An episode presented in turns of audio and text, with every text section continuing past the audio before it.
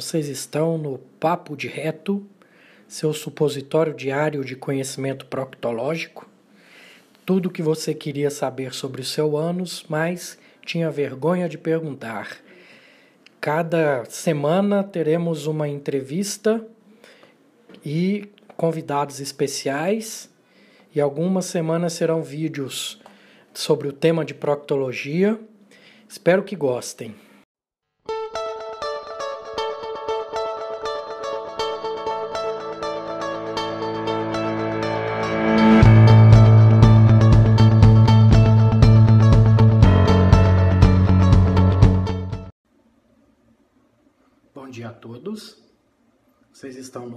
De Reto, seu supositório diário de conhecimento proctológico. Hoje eu vou falar do, do, de um filme do Netflix, um documentário que eu assisti, que eu achei interessantíssimo, tá? E vou começar pedindo desculpa ao Netflix, tá? Que, na verdade, né, eu entendi agora que é uma plataforma independente e que dá voz para várias pessoas, várias filosofias diferentes, tá? Então a gente tem que saber selecionar o que serve para gente ou não, tá bom? E o que, que é embasado em ciência e o que, que é balela. Então, não siga cegamente tudo que você vê ali, mas são coisas para a gente pensar, tá? Eu vi o filme The Magic Pill. O que, que é isso? A pílula mágica. Nada mais é do que um resumo, uma explicação do que, que se trata a low carb ou a mais extrema da low carb, que é a cetogênica, tá? Dieta cetogênica, jejum intermitente. Então você que ainda não entendeu como fazer isso, eu recomendo fortemente que assista esse filme tá? Esse, esse documentário no Netflix, tá? Eles mostram a evolução, a, dieta cetogênica na questão do, da convulsão já está bem documentado na, na ciência que crianças que entram em dieta cetogênica melhoram o número de crises, ajuda no tratamento, tá? Não que vai ficar com zero medicação, mas ajuda a ter uma qualidade de vida. Eles estão testando agora em crianças autistas e tendo bastante sucesso, tá bom? Sem contar, pessoal, no diabético. O diabético é o que mais se beneficia da dieta cetogênica. Às vezes podem ficar até sem medicação, nesse caso, e curar mesmo, tá bom? Então assistam, tá? Com o mesmo senso crítico que eu pedi para assistir os outros, mas o legal desse documentário é que é embasado em ciência, não em achismos, não em, em ciência ruim. O que é ciência ruim? Estudos epidemiológicos, tá? Ciência embasada. Estudo epidemiológico só serve para levantar suspeitas. É, caso, é, estudos clínicos randomizados, esses sim são estudos feitos para comprovar tá, cientificamente as coisas. Então, a maioria do, do que foi falado ali foi embasado em estudos comprovados, ok? É, ali também tem um resumo da história da nutrição maravilhoso. Se você entender por que, que as coisas aconteceram dessa forma, por que, que demonizaram as gorduras, tá? O presidente é, Eisenhower, americano, que morreu infartado, assustou a nação inteira e tiveram que procurar um culpado e jogaram a culpa nas gorduras, tá? Num raciocínio simplista. Se você come colesterol, você vai ter muito colesterol. Hoje os estudos já mostram que não é bem assim o mecanismo. Senão, se eu como muita alface, muita clorofila, eu vou ficar verde? É assim que eu tenho que raciocinar em ciência? Você sabe que não é bem assim, certo? Então assistam, tiram suas próprias conclusões, tá? Mostra que o Ansel Keys, que foi o pai de, é, dessa, dessa, não vou falar balela, né, de, desses embasamentos contra a gordura, a gordurofobia, tá? Foi a partir dos estudos dele que é um estudo epidemiológico, que ele pegou sete países, selecionou a dedo aqueles sete países para fazer um estudo e correlacionar que a redução de ingesta de gorduras é, e de industrializados, na verdade ele falou só da gordura, tá? Para embasar o pensamento dele que o Eisenhower o problema foi infarto por gordura. Ele pegou esses países a dedo para provar a tese dele, tá? E a, a, a, nutrição seguiu cegamente isso, tá? Aí vem o Tim, Tim desculpa, o Tim Noakes, mostra o julgamento dele, um fisiologista da África do Sul, tá? Que foi acusado, né, de estar tá indo contra as bases nutricionais do país dele e foi a julgamento mesmo. Ele gastou muito dinheiro com isso. Só que ele quis fazer isso para provar que ele está certo. Ele não está errado. Ele podia calar, ficar quieto, aceitar a multa, mas ele não. Ele falou: não, eu vou provar que eu estou certo e através de estudos científicos mostrou que a gordura não é a vilã, tá? Mostrou que tudo que a nutrição está embasando até agora estava errado, tá bom? Então, por essas e outras, esse filme é diferente daqueles, esse documentário é diferente daqueles dois que eu comentei aqui, porque te mostra da onde ele está tirando o que falou, em base em ciência de verdade, e não te passar medo para você virar vegano, igual os outros documentários falaram, não embasado em ciência, tá bom? Mas recomendo fortemente que assistam, tiram suas próprias conclusões, tá ok? Esse foi seu supositório diário de conhecimento proctológico de hoje. Fiquem com Deus e carpe diem.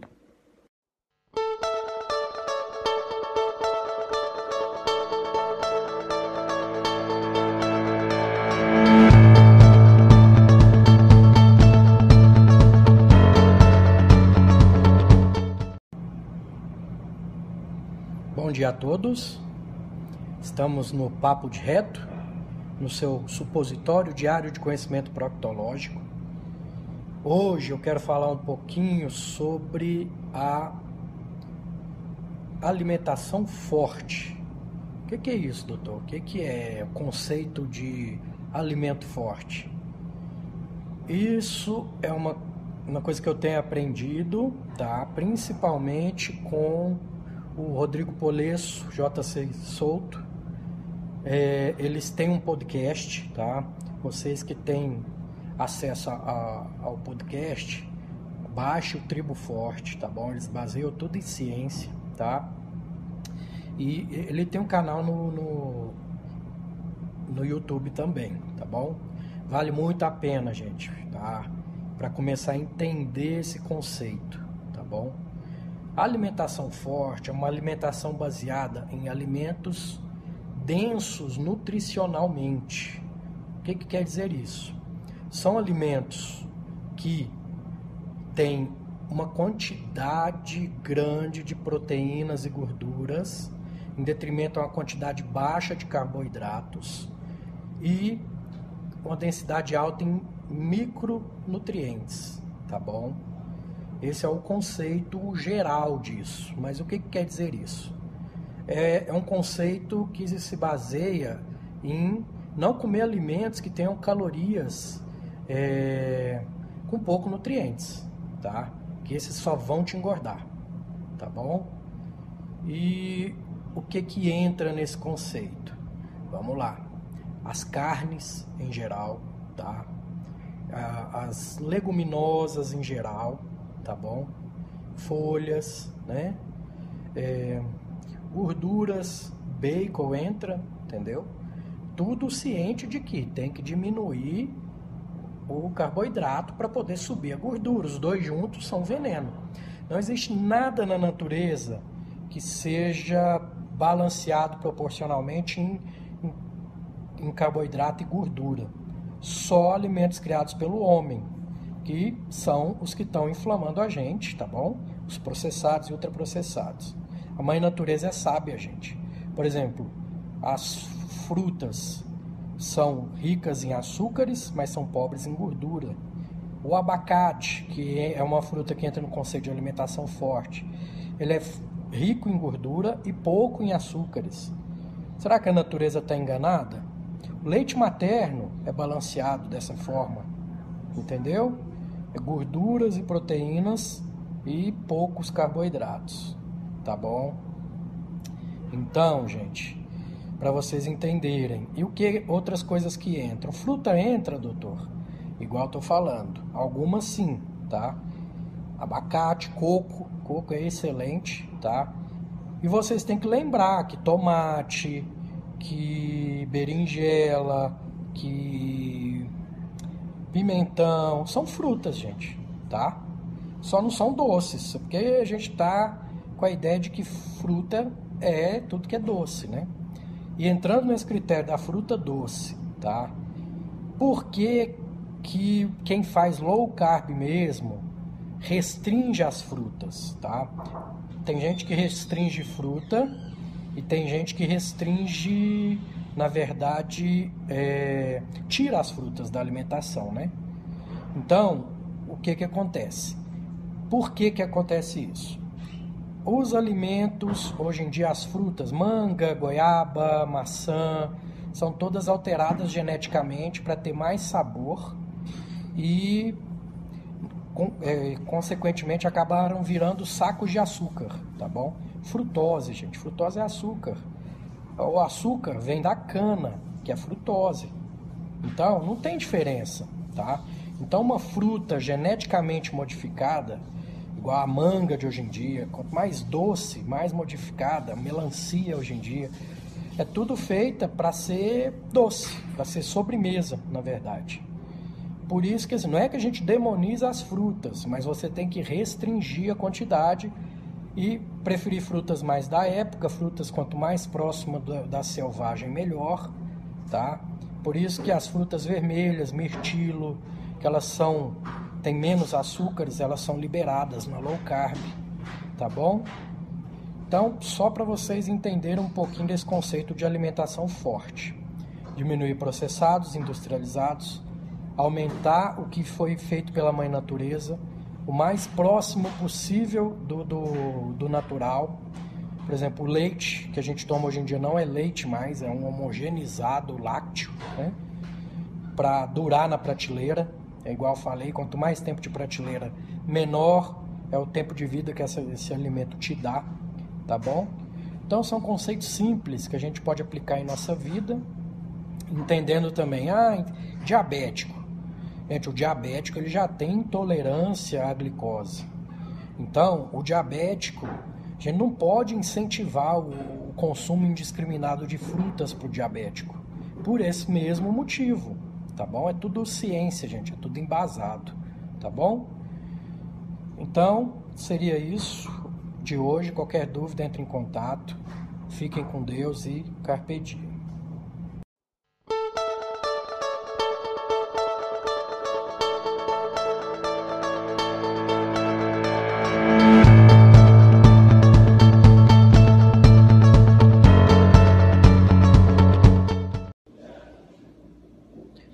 Tarde a todos. Estamos aqui no Papo de Reto, seu supositório diário de conhecimento proctológico.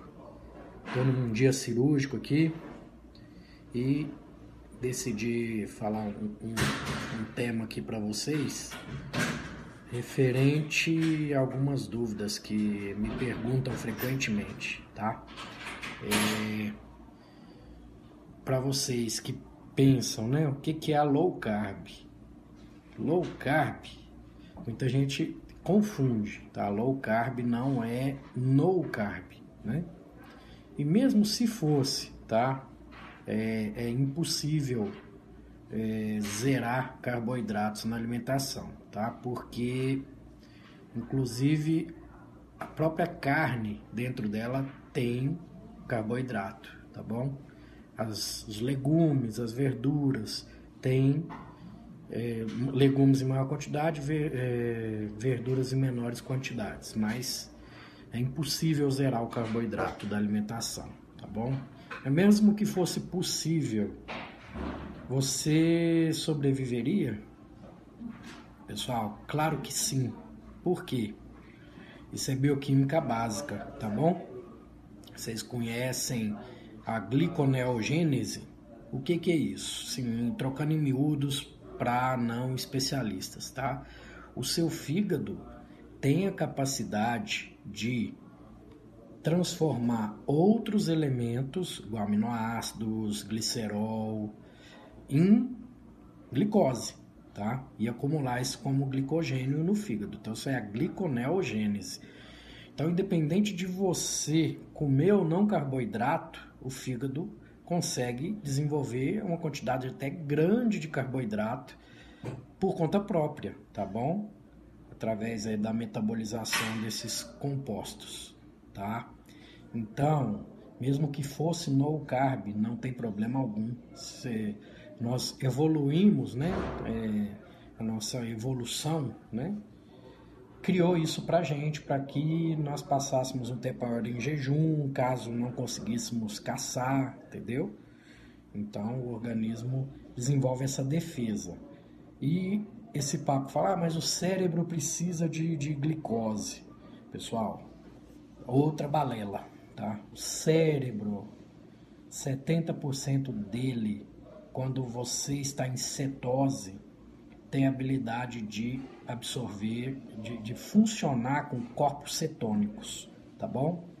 E agora só uma curiosidade, por que 70%? Porque 30% dele precisa realmente de glicose, tá? É, vocês vão entender por quê. Lembrando a estrutura do neurônio, vocês lembram que o corpo celular do neurônio, ele tem, as células né, do corpo celular, tem bastante mitocôndrias, Tá? E é na mitocôndria que o, o, o, os lipídios ali, né? O que foi quebrado é usado, tá? Para virar energia. Então é, é na mitocôndria que esses é, glicerídeos, né? Gorduras, corpos cetônicos, que deriva da gordura, são usados como alimento, tá? Agora, os dendritos, que é aquela expansão do, do, do neurônio que forma os nervos, né, que, que estão longe do corpo celular, essa parte da célula tem que usar glicose. Então, por isso que eles dizem que o cérebro precisa de 30%, 30, 30% mesmo de glicose, tá? Ah, então eu tenho que comer 30% de glicose. Não, Aí entra a gliconeogênese, que é o que eu disse para vocês. O fígado, tá?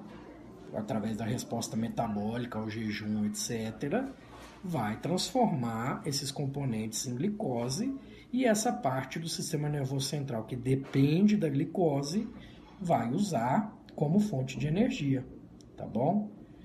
Então, gente, vamos parar com essa besteira, de muitos aí demonizam a low carb, a, a cetogênica, mas todos os estudos têm mostrado apenas benefícios dessas dietas, tá bom? É claro que se você é leigo, não tente fazer isso sozinho, tá? Procure orientação, estude bastante, tem muito conteúdo bom por aí explicando, tá bom? E vamos lá, gente. O, o cérebro ele precisa de estímulo. Então vamos estudar, vamos correr atrás, tá bom? Vamos nos conhecer melhor, tá? Conhecer o próprio funcionamento do seu corpo, tá bom? Porque ele fala contigo. Se você não escuta, não dá, ele dá sinais, você não escuta. Quando você estiver escutando mesmo, é porque a doença já veio. Aí é tomar remédio mesmo, ficar com alguma sequela, tá? Quando a doença chega, ela deixa sequelas dela, né? Então é isso, pessoal. Espero que estejam gostando. Fiquem com Deus e carpe diem.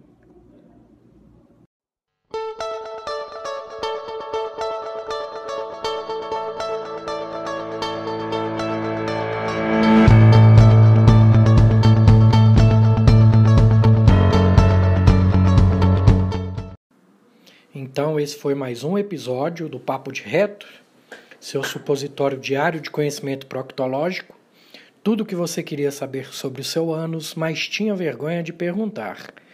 Lembrando a vocês que estamos no Instagram como arroba papo de reto. Vamos seguir, vamos indicar para as pessoas, vamos impactar vidas e tem meu livro também com o mesmo título, tá bom? Tá à venda lá no Instagram. E espero que tenham gostado. Até a próxima. Fiquem com Deus e gratidão sempre e carpe diem.